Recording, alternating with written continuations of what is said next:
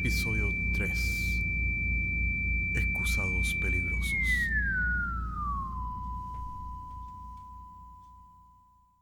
A pesar de que la pandemia parece ser algo nuevo que nos está afectando en estos momentos, la historia se ha repetido muchas veces y no es la primera vez que la naturaleza se vuelve contra nosotros. La historia que vamos a contarles hoy día ocurrió en el sur de Chile y tiene que ver con empresas que se dedicaron a utilizar los recursos naturales para mejorar nuestra condición de vida y aparentemente no resultó tan bien. La historia de los excusados asesinos.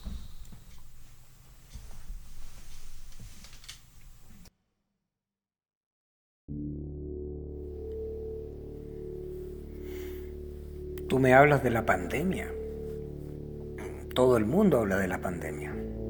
La radio, la televisión, todos los medios de comunicación tienen aterrorizada a la gente y pareciera que no hay otra conversación que la pandemia. Pero yo, te digo una cosa. Esta pandemia ah, es una especie de eclipse. ¿Por qué un eclipse? Porque un eclipse invisibiliza al sol. Y se han invisibilizado algunas cosas mucho peores. En la República de Chile, en el área de Chiloé continental. Llegó una empresa china con algunos capitales internacionales llamada Interaction.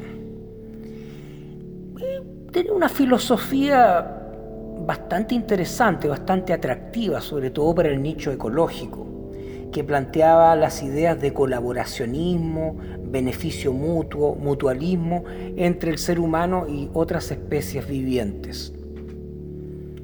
Eh, básicamente plantean eh, la idea de que el ser humano trabaja para otras especies y otras especies trabajan, interactúan con el ser humano, una especie de simbiosis. Eh, por ejemplo, está el caso que ellos tienen eh, de estos pececillos que se llaman garra refa. Estos pequeños peces se ponen en un lavatorio y tú pones tus pies en ese lugar y ellos actúan como verdaderos podólogos profesionales que colaboran contigo al limpiarte tus pies de todas las durezas, callosidades, células muertas tus pies quedan como unos pies de bebé, completamente eh, limpios. Ese es uno de los beneficios de esta empresa. Por otra parte también, y con esto se hicieron millonarios, extrajeron del veneno de la famosa araña del trigo, es una araña chilena, eh, del veneno extrajeron una especie de Viagra natural, muy efectivo. Yo no lo he probado, pero dicen que es tremendo. Y, no es raro porque en Chile se usa la expresión picado de la araña. Cuando un hombre anda horny, por usar una palabra suave, eh, se dice que está picado de la araña. ¿Por qué? Porque cuando una araña del trigo pica a un hombre, eh, afecta su sistema nervioso y se pone rígido. Y, y su pene se pone duro, erecto. Eh, y no hay posibilidad de, que se pueda deshinchar. O sea, los cuerpos cavernosos se, llenan de sangre. Eh, aparte de eso, de ese negocio, eh, hay sangrías naturales que se hacen con sanguijuelas. Esto era muy popular en el siglo XIX, pero por varias razones médicas, que sería largo explicar, han vuelto estas, estas sangrías naturales. utilizan también mascotas como los gatos, ya que los gatos eh, se ponen en las faldas eh, de alguna persona con depresión, con nerviosismo, y la persona al acariciarlo y al sentir el ronroneo natural del gato, se relaja. Los gatos producen relajación, son seres muy benéficos. También se trabaja con, eh, con la equinoterapia, con caballos. Se sabe que los caballos te conectan, una vez que tú montas un caballo, te conectas al cuerpo de este animal, ¿no es cierto? Es ideal para las personas que están, eh, que son poco empáticas, como los autistas, para personas que tienen problemas posturales en su columna vertebral. Eh, transmiten la sensación de ritmo, equilibrio, corrigen postura. Eh, también trabajan con la picadura de la abeja. Se sabe que, esta, que, que la sustancia que ellas segregan activa el sistema inmunológico humano trabajan con piedras que tienen magnetismo, trabajan con una infinidad de hierbas, ya dado que esa zona del planeta es una de las pocas eh, zonas eh, donde hay selva, selva fría, selva húmeda, húmeda y fría, no es una selva tropical. Y bueno, las selvas son los lugares de donde se extrae la mayor cantidad de plantas curativas en el mundo. Así que hay una serie de investigadores en esta empresa y han logrado pero capitalizar fantásticamente. Em, pero el producto estrella que ellos tenían era una especie de serpiente acuática pequeña que se ingiere por vía oral. En un vaso de agua, hay varias de estas serpientes, y estas tienen, eh, a, su vez, tienen, eh, están, eh, cuando están dentro del, aparato digestivo humano, abren sus escamas y se comportan como verdaderos cepillos y te limpian hay personas que médicamente necesitan este beneficio, te limpian totalmente el estómago y tú lo eliminas esto por el recto en, el toilet, obviamente.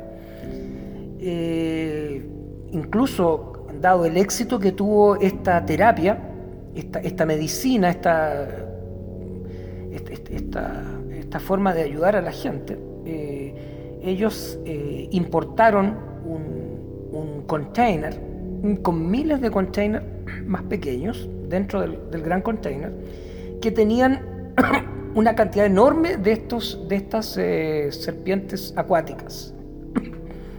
Ahora, por algún error, que yo no, sabría, no sé, leí bastante, supe de, buenas fuentes esto, eh, suponemos que fue un error, uno de, o varios de estos containers se se vertió en el alcantarillado público, el cual obviamente está interconectado. Entonces surgieron focos de pánico en este pequeño pueblo porque la gente aseguraba haber visto eh, serpientes en la taza del baño. Eh, y esto se denunció a, a las autoridades correspondientes, a la alcaldía, pero al parecer el alcalde fue sobornado por las platas de la misma empresa y minimizó este problema, le puso paños fríos y trataron de solucionarlo eh, sin que saliera del pueblo, sin que trascendiera esta noticia, por razones políticas. Y bueno, ellos echaron un potente veneno al, al alcantarillado público y fue un craso error, fue un desastre. Porque, como dice Nietzsche, lo que no te mata Se fortalecieron estas, eh, estas eh, serpientes acuáticas, las más fuertes se comieron las más débiles, crecieron exponencialmente, aumentaron su tamaño y se transformó en una cosa totalmente ingobernable. No hubo forma de parar este, este problema. La primera víctima fue una señora de edad, una viuda, una viejecita, eh, pequeñita, bastante menudita, que se sentó con toda confianza exponiendo sus partes púdicas, ¿no es cierto?, en la taza del baño, como todos hacemos. Y al parecer, una, una de estas eh, serpientes acuáticas saltó de la taza del baño, se le introdujo en el ano y le comió todos los intestinos. Eh, y la, señora eh, profirió horribles gritos. fue una cosa espantosa. Además, esta serpiente acuática utilizó su propio, el calor de los propios intestinos de esta señora para depositar sus huevos, sus larvas, huevos para, para su progenie. Así que encontraron a la señora luego de dos o tres días, pero en un estado indescriptible. A partir de ahí el pánico colectivo fue totalmente descontrolado, obviamente. Em, trataron de, acallar a la gente, pero el resultado es que obviamente tuvieron que cerrar todos los servicios públicos que contuvieran eh, baños, baños, baños, baños públicos o baños para los funcionarios. Obviamente tuvieron que cerrar todo, ya que toda la gente necesita ir al baño, somos seres humanos. Y el pueblo en sí, yo diría que retrocedió a la era de piedra, porque la gente tenía tal terror no solo de sentarse, sino de mirar una taza de baño, al punto de que los baños de este pueblo estaban totalmente cerrados con tablas, porque ellos suponían que de la taza del baño podían saltar estas, eh, estas eh, serpientes acuáticas, reptar y de alguna manera introducirse o estar en alguna parte, llegar a otra parte de la casa, otra parte húmeda de la casa, como puede ser la cocina la gente, mucha gente comenzó a acampar en las afueras y cuando iba al baño iba con una palita y se iba a un lugar abierto en medio de la naturaleza, hacía un hoyito y con la misma palita después tapaba con tierra sus deposiciones. Así es que la gente estaba totalmente aterrorizada. Em, y, es obvio porque tú cuando uno se sienta en la taza del baño uno está en completa indefensión Mucha gente eh, disfruta este acto eh, eh, en silencio, algunos escuchan música y jamás se imaginarían que pueden estar en, un peligro tremendo cuando se sientan en la taza del baño. así que la gente, como te digo, volvió a la edad de piedra a hacer sus necesidades en campos abiertos, como cualquier perrito, como cualquier gatito. Y esto pasó hace un año ya. Y la crisis está controlada, pero la gente de todas maneras no le cree a las autoridades, es un fenómeno mundial, la gente ya no cree en las autoridades, ya no cree en las vacunas, ya no cree en las soluciones que, dicen haber tomado y la gente va a pasar mucho tiempo, tal vez años, para que la gente se convenza de volver a sentarse en una taza de baño en ese pueblo. Sin ir más lejos, por el correo de las brujas, como se dice, trascendió esta, esta noticia y llegó allí un director de cine francés que ha tomado algunos testimonios documentales de las personas y pretende hacer un documental, mezcla de documental con terror, algo así para gatillar el, terror colectivo, como hizo en su tiempo la película Tiburón, eh, con una película que parece que va a ser llamado Terror en la taza del baño.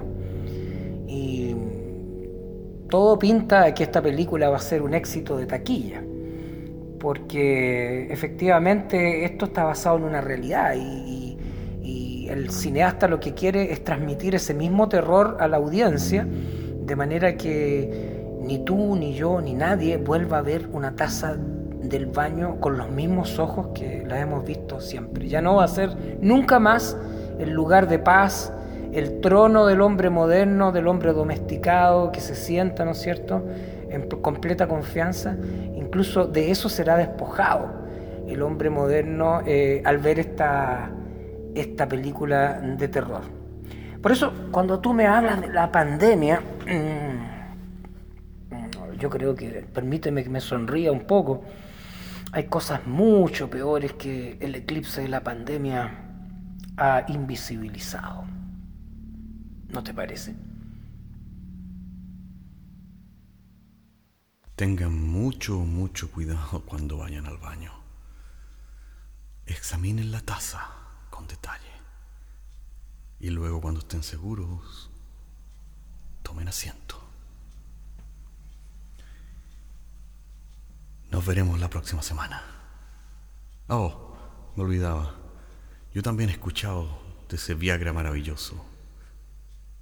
Pero no lo he probado tampoco.